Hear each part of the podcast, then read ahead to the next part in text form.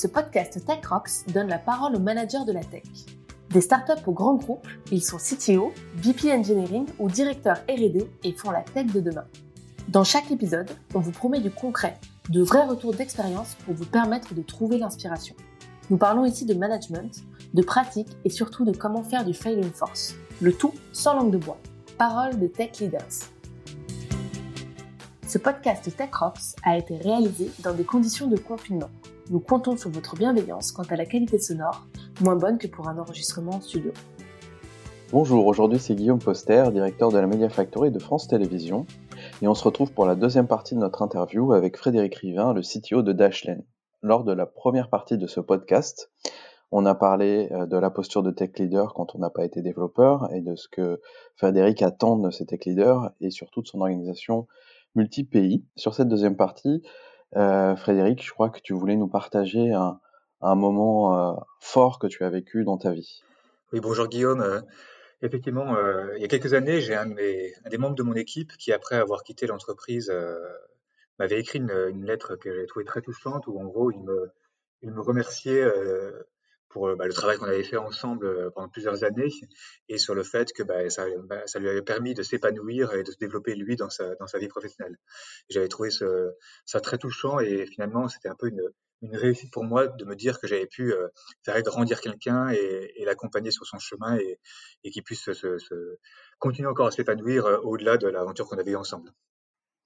Et alors, qu'est-ce que, que tu as déployé? Qu'est-ce que tu as mis en place, toi, pour, pour justement faire grandir et, développer les, talents dans tes équipes?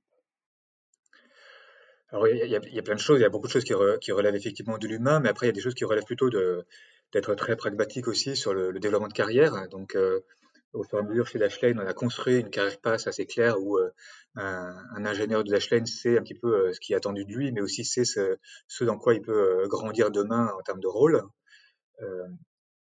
Euh, et effectivement, pour, les, pour accompagner euh, le développement de chacun, on a beaucoup mis en place de, de, de pratiques autour de l'apprentissage en continu, que ce soit euh, lecture, euh, conférences internes, euh, pratiques d'apprentissage à la fois individuel et collectif.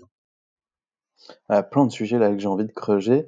Alors déjà, moi, ce qui m'intéresse un petit peu, c'est le ce que ce que tu as dit en fait, le l'espèce de passe en fait de chemin de, de carrière. Est-ce que tu peux nous en dire plus là-dessus? Ouais, tout à fait. Alors, on a, on avait commencé par construire ça de façon très, très simpliste, hein, avec euh, juste euh, une, une, un chemin de progression euh, en tant que software engineer et puis ensuite en tant que manager. Et puis c'est quelque chose qui s'est enrichi avec le temps et puis qui s'est aussi enrichi en fonction de la croissance de l'équipe de Dashlane, parce qu'effectivement, la, la, structure n'est pas la même quand on est 100 que quand on est 10. Mais aujourd'hui, si je décris la, la, la carrière passe de Dashlane, on a un tronc commun au départ euh, de software engineering où on est un, ingénieur junior, euh, intermédiaire ou senior. Et puis après avoir été senior software engineer, là, on a une sorte de fourche. Et puis on, choisit soit de, s'orienter vers un, vers un chemin plutôt managérial.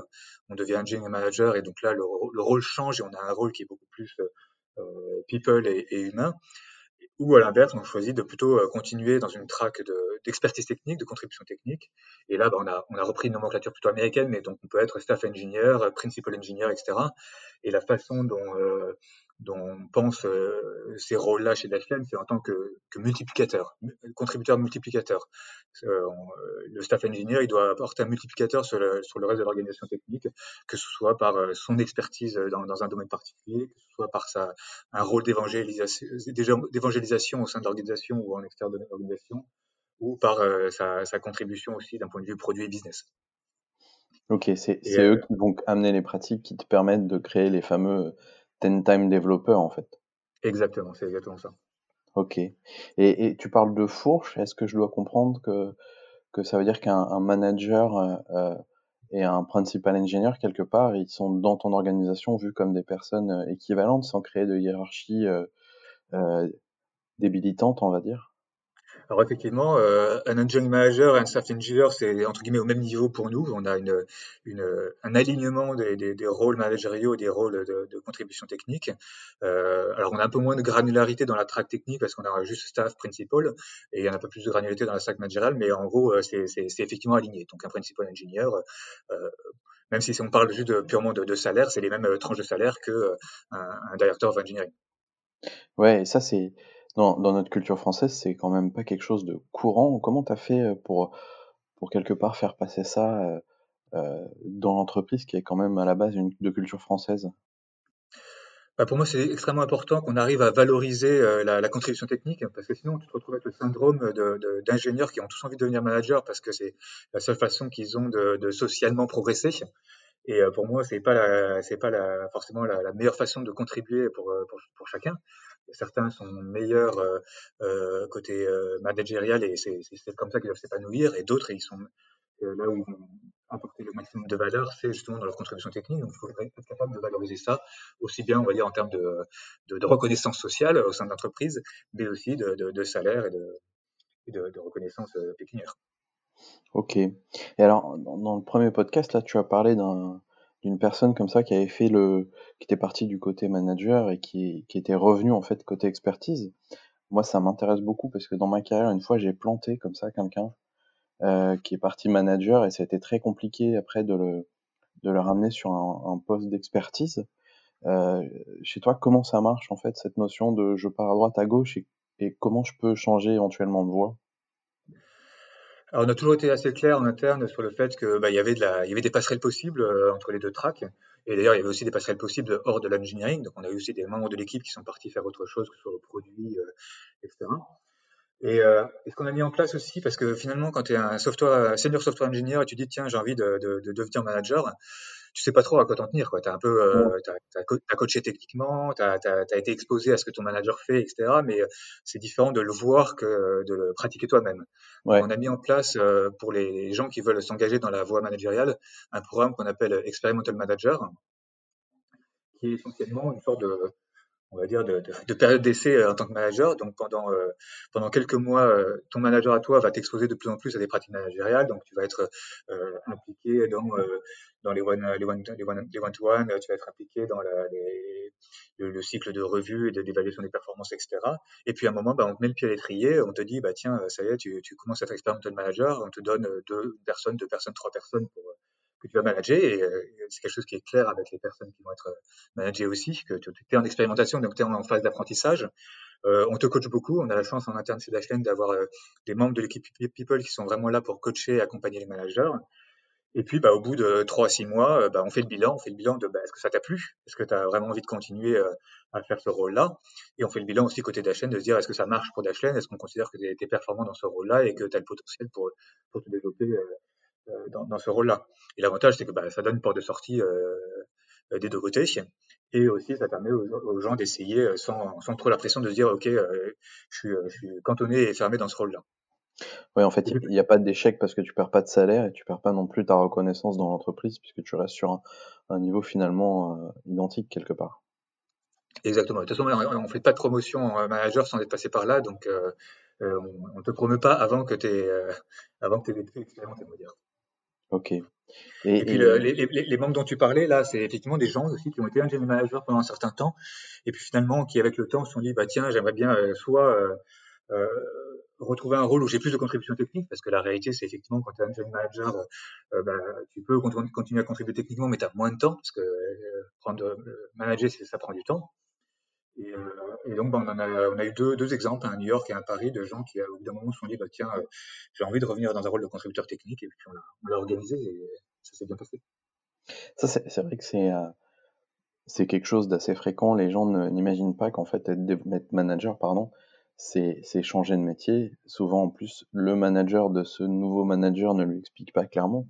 Et les gens peuvent être déçus puisqu'ils peuvent voir le, le côté un peu chauffe du, du rôle de manager euh, dans, dans, notre culture hiérarchique française, mais en oubliant tous les aspects euh, pénibles de la vie d'un manager.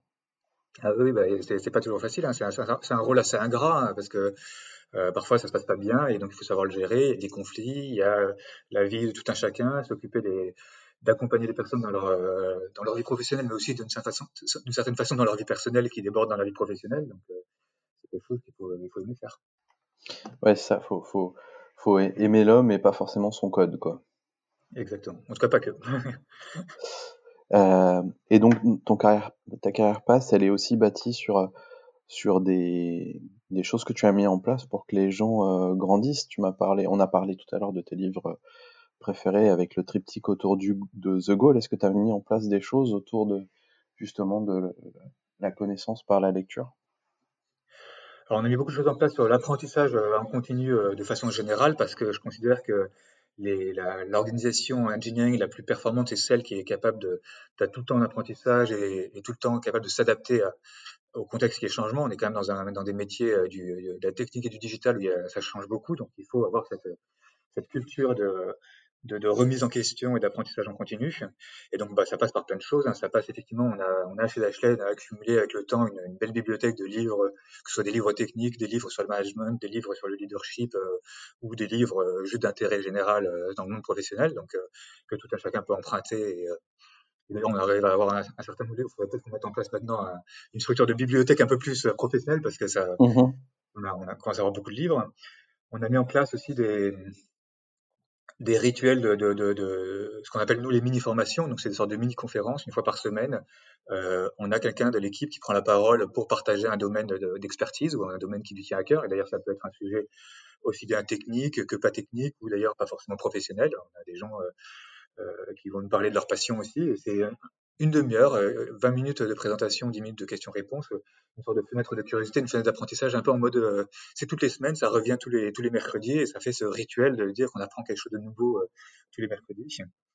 Euh, on a mis en place des pratiques comme de temps en temps on fait des codes de jeu où on se retrouve à l'heure du déjeuner pour, pour programmer et jouer autour du code par paire.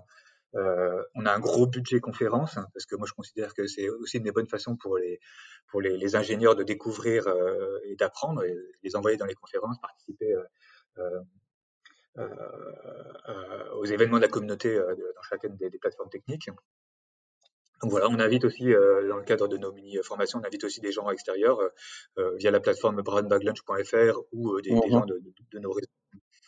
Donc voilà, donc voilà on essaie d'être très très riche autour de ça euh, et, trouver les façons à ce que chacun apprenne et s'épanouisse euh, dans, dans, son rôle. Et sur les conférences, alors forcément en dehors du Summit Tech Rocks que tu recommandes à tout potentiel leader, j'imagine, mais quelle, quelle conférence un petit peu vous faites pour, euh, pour donner quelques exemples? Alors, bah, on fait un petit peu. alors, c'est au, au, choix des équipes. Hein, c'est beaucoup les équipes qui elles savent qu'elles peuvent demander et que si elles demandent, généralement, elles auront. C'est pour ça que j'ai un gros budget à conférence. Mais euh, si je pense à l'équipe iOS, bah, ils vont dans FrenchKit, euh, on va à la WWDC tous les ans, euh, même si c'est un gros budget pour le coup. Mmh il y a euh, sur Android, il y a les, les Android Con à travers le, les Android Con à travers le monde, il y a Android Makers à Paris. Euh, donc voilà, chaque, chaque, chacune des équipes a ses, son petit cycle de, de, conférences annuelles dans lequel on va régulièrement.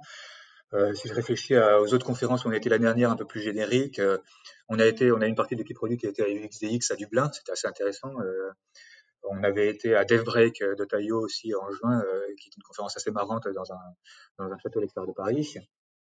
Euh, on va dans les conférences agiles, que ce soit euh, euh, Agile en scène, Flowcon, etc., etc. Donc voilà, on est, on est très, très. Ouais, les grands noms, quoi. Voilà, exactement. C'est en fonction des, des, envies des uns et des autres. Et puis on va, on va aussi dans les meet-up et on, on, accueille des meet-up chez Dashlane aussi euh, de temps en temps. Euh. Ok. Et, et, comment tu as fait en fait pour euh, convaincre quelque part Alors je sais que tu es dans une posture très haute en tant que CTO dans, dans ta boîte, mais comment tu arrives à convaincre ta boîte de dépenser des... Parce que quand on parle de, du WWDC pour euh, Apple, ce genre de choses, c'est quand même plusieurs milliers d'euros. Comment tu arrives à les convaincre en fait d'investir autant? D'une certaine, façon, c'est un investissement. C'est un investissement qu'on fait pour avoir l'équipe la plus performante possible, pour aussi euh, euh s'assurer qu'on garde les meilleurs. Hein. Euh, avoir cette approche-là, ça permet aussi d'attirer les, bons candidats, parce que les bons candidats, ils ont envie justement de, de pouvoir avoir cette, ces opportunités-là ça permet de, de garder les, meilleurs parce qu'on les, accompagne, ils peuvent, se développer aussi. Donc, c'est un investissement finalement, on va dire RH au sens large, qui, qu'on est capable de, de, de dire qu'il y a de la valeur et qu'on veut faire en tant qu'entreprise. Et puis après, au bout du bout, on se rend compte, alors si je parle là très, très, de façon très budgétaire, c'est un investissement qui quand même reste réduit par rapport à la masse salariale d'une entreprise comme la nôtre. Donc, mmh euh, se dire que euh, tu investis euh, effectivement quelques dizaines de milliers d'euros dans, dans, les conférences, etc., versus ce que ça te, te rapporte d'un point de vue coût de recrutement, d'un point de vue maintien de la masse salariale, etc., ben c'est voilà, c'est un pari gagnant. C'est aussi un vrai point qui te permet de faire de la rétention sur tes équipes Bien sûr, bien sûr. c'est important de, on sait pertinemment que parfois on a des candidats qui viennent nous voir en disant bah dans mon entreprise j'ai voulu, voulu, aller dans une conférence et on me l'a refusé parce qu'on n'avait pas le budget et du coup bah, je ne suis, pas, je suis pas épanoui quoi. Ouais, je m'ennuie. Voilà. Nous, au contraire, bah, tu as envie de découvrir une nouvelle techno, tu as envie de, de, de, de, développer dans ton rôle de project manager pour découvrir les nouvelles euh, pratiques agiles. Euh, bah, on va t'encourager à le faire et on va aussi t'encourager même à être toi-même, euh, pas que euh, participant, mais être acteur de, de ces choses-là, d'être speaker, d'être impliqué dans la communauté technique. Ah oui, tu pousses tes équipes à, à répondre au CFP et d'être présent sur, sur les confs aussi en tant que speaker. Bah oui, parce que c'est une, autre façon d'apprendre. Euh, ça te force, toi, en tant qu'ingénieur, à, à, formaliser ce dont tu as envie de parler, euh, ce dont euh, est ta passion, et ça te force à, développer aussi tes capacités de, prise de parole. Mmh et, tu as, un espèce de process quand quelqu'un est sélectionné pour, pour l'amener à faire la, la meilleure conf, ou, chacun est libre de faire chacun est plutôt libre de faire comme il veut, mais par contre, il est, il est soutenu et encouragé par le reste de l'équipe. On, on, va l'aider à répéter euh, sa, sa, conf, on va lui revoir ses, ses slides et son script, euh, ce genre de choses. Ouais, c'est, intéressant ce que tu dis parce que plein de gens imaginent que quand tu vas sur un, un stage de conf euh, et que tu donnes ta conf, tu vas un petit peu à poil, mais, mais tu me confirmes qu'il faut bien répéter, quoi. Ah ouais, non, faut, bah après, ça dépend de, de, de l'enjeu, mais c'est pour ça que généralement, les, ceux qui l'ont jamais fait, bah, on va leur dire, bah, déjà, fais, euh, fais une des mini-formations internes, donc tu as déjà une prise de, parole vis-à-vis de toute l'entreprise euh, où tu as fait tes slides, etc. Une fois que tu es plutôt à l'aise avec ça, bah, tu passes au niveau d'après, qui bah, tu es intervenant dans un meet-up, où bah, l'audience est plutôt, euh, euh, plutôt gentille, on va dire, c'est plutôt un, un cadre. Prévenant, ouais voilà, prévenant entre amis. Et puis après, bah, le cran d'après, une fois que tu es passé à ce cap-là, bah, tu peux dire, tiens, maintenant, je fais une conférence devant 500 personnes et, et où là, effectivement, la préparation n'est pas la même. Il faut, euh, faut scripter, il faut répéter, il faut quasiment apprendre par cœur et voilà, faut, faut... c'est pas le même enjeu. Il n'y a pas de débat, on est d'accord.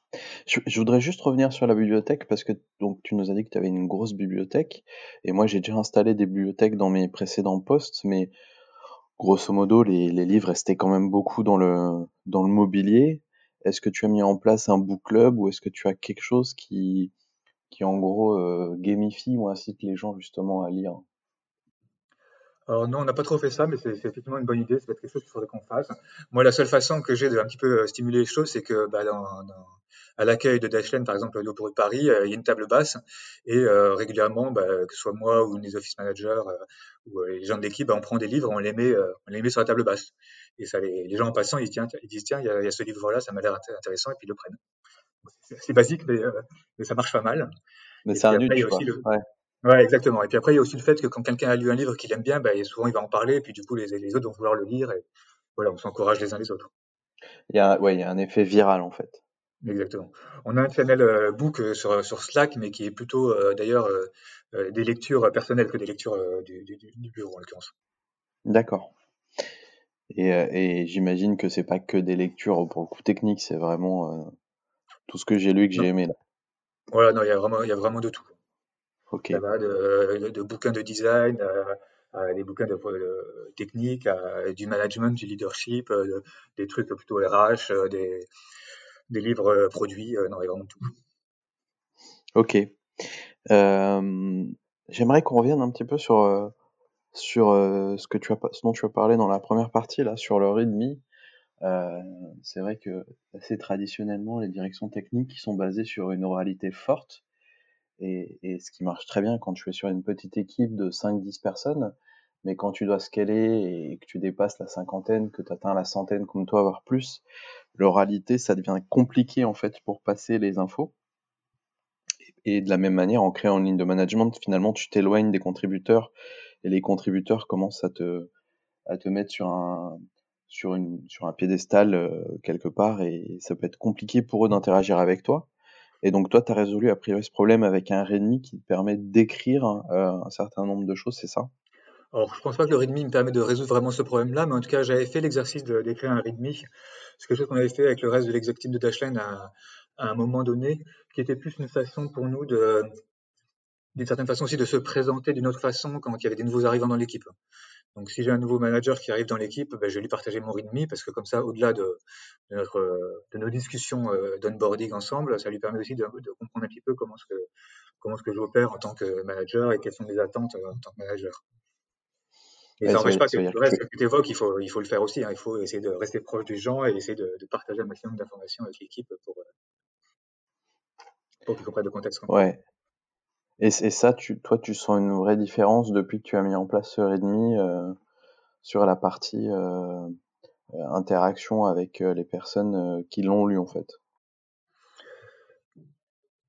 une vraie différence, je ne sais pas, mais en tout cas, au moins, c'est une, des, briques de l'édifice. Ça leur, apporte une autre façon d'apprendre à me connaître et de savoir comment interagir euh, avec moi et, euh, euh, et, comprendre, me comprendre aussi moi en tant que personne. Après, ça reste un exercice qui, vaut ce qu'il vaut. Hein. C'est comme toujours ce genre de choses. Je l'ai écrit à un moment donné et ça, ça reflète une partie de, de, ce que je suis, mais pas complètement. Oui, forcément, c'est toujours compliqué de, de dumper l'intégralité de ce qu'on est dans un document qui doit rester simple. Exactement. Euh, et dans, dans, dans, les livres qui t'ont marqué, donc il y avait la, la trilogie euh, The Gold Phoenix Project et Unicorn, euh, mais tu as aussi parlé de Management 3.0, enfin tu as parlé de Jürgen Appello et moi j'ai enregistré Management 3.0. Euh, c'est quelque chose qui t'a révolutionné, c'est quelque chose qui t'a apporté quoi? Euh, C'est quelque chose qui m'a fait beaucoup réfléchir euh, pratique managériale, à la façon dont on gère les, les choses au quotidien, l'importance de, certains, euh, je vais dire détails, c'est pas des détails, mais de certains aspects de la vie professionnelle qu'on fait bien ou pas bien. Par exemple, le fait d'être capable de bien célébrer nos succès, ça c'est quelque chose où je trouve qu'on est très mauvais dans la culture française. On est très euh, rapidement, on a facilité à, critiquer et à se plaindre des, de nos échecs, euh, mais on a du mal à se rendre compte qu'on fait des choses bien. Donc, euh, chose que la lecture de, des livres de Jordan Pello m'avait un peu mis en lumière.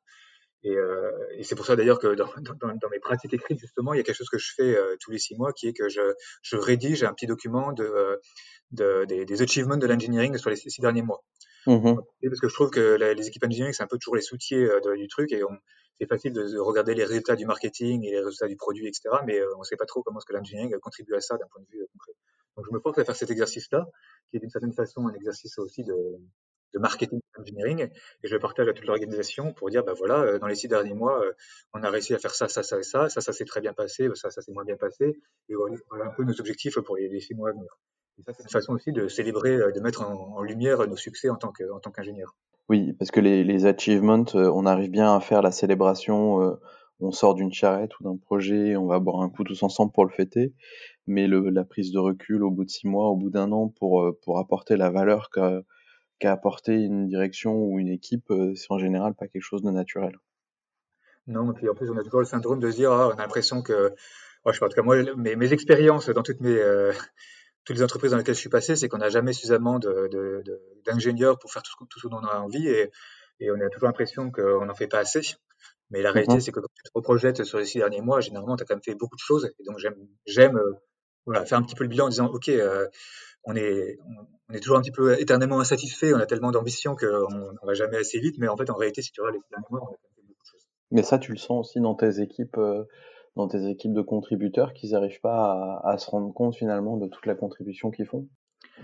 Oui, parce que finalement, c'est un peu, euh, c'est comme tout le monde, on est tous un peu le nez dans le guidon et on est tous un peu focus sur le, le, le court terme et le truc du moment.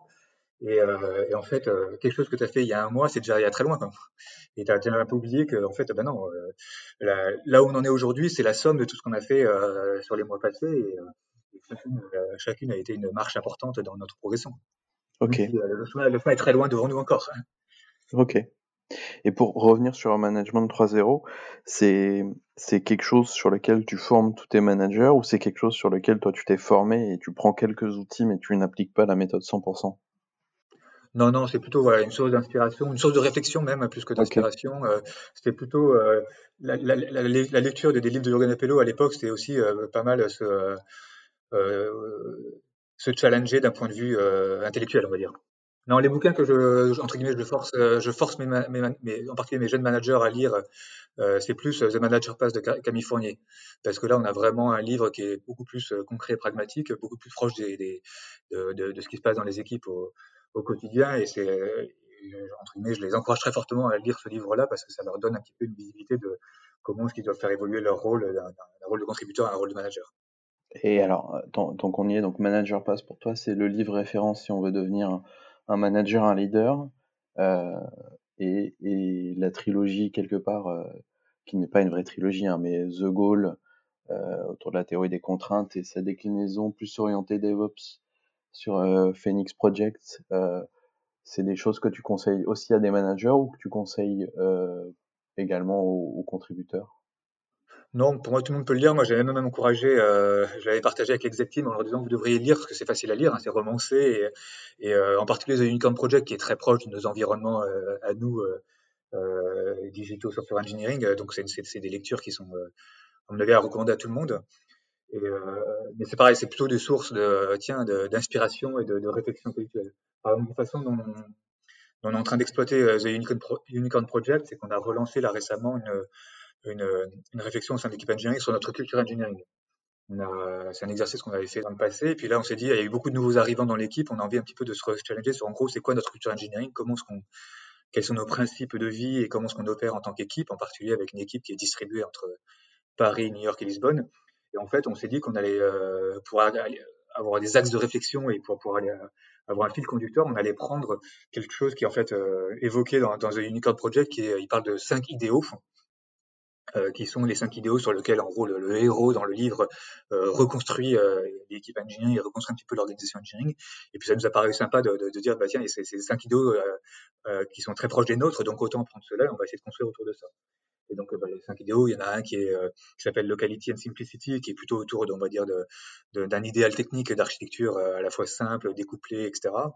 Euh, il y en a un qui s'appelle le Focus, Flow, Enjoy, et c'est comment qu'en tant qu'ingénieur, on arrive à être dans une zone de focus où on se fait plaisir, et où on, a, on prend euh, plaisir à, coder et à être vraiment euh, concentré sur ce qu'on fait. il y a, après, il y a les trois autres. Ok. Écoute Frédéric, tout ce que tu nous as partagé là, c'est super intéressant.